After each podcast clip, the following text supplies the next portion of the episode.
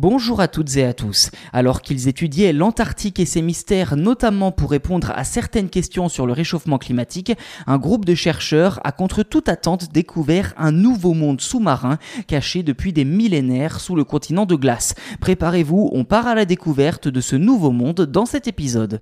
C'est précisément dans la mer de Ross, soit à plus de 3500 km de la Nouvelle-Zélande en direction du sud, juste en dessous de l'océan austral, que s'est rendu un groupe de chercheurs mené par le docteur Denise Fernandez, spécialiste des interactions entre l'océan, la glace et l'atmosphère. Je la cite, Nous voulons comprendre la mécanique de la mer de Ross et voir comment elle pourrait changer selon différents scénarios climatiques. Fin de citation.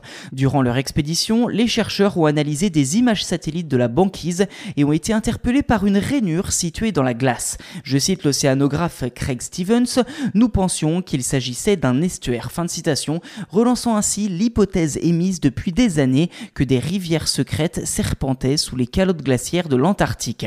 Pour en avoir le cœur net, ces derniers ont alors décidé de creuser cette fissure en faisant fondre près de 500 mètres de glace. Et une fois le demi-kilomètre de profondeur atteint, quelle ne fut pas leur surprise de découvrir des centaines d'amphipodes, de petits crustacés d'environ 1 cm de taille, circulant dans une rivière. Je cite le professeur Stevens, dans une expérience normale, voir l'une de ces choses nous ferait sauter de joie, nous en étions inondés.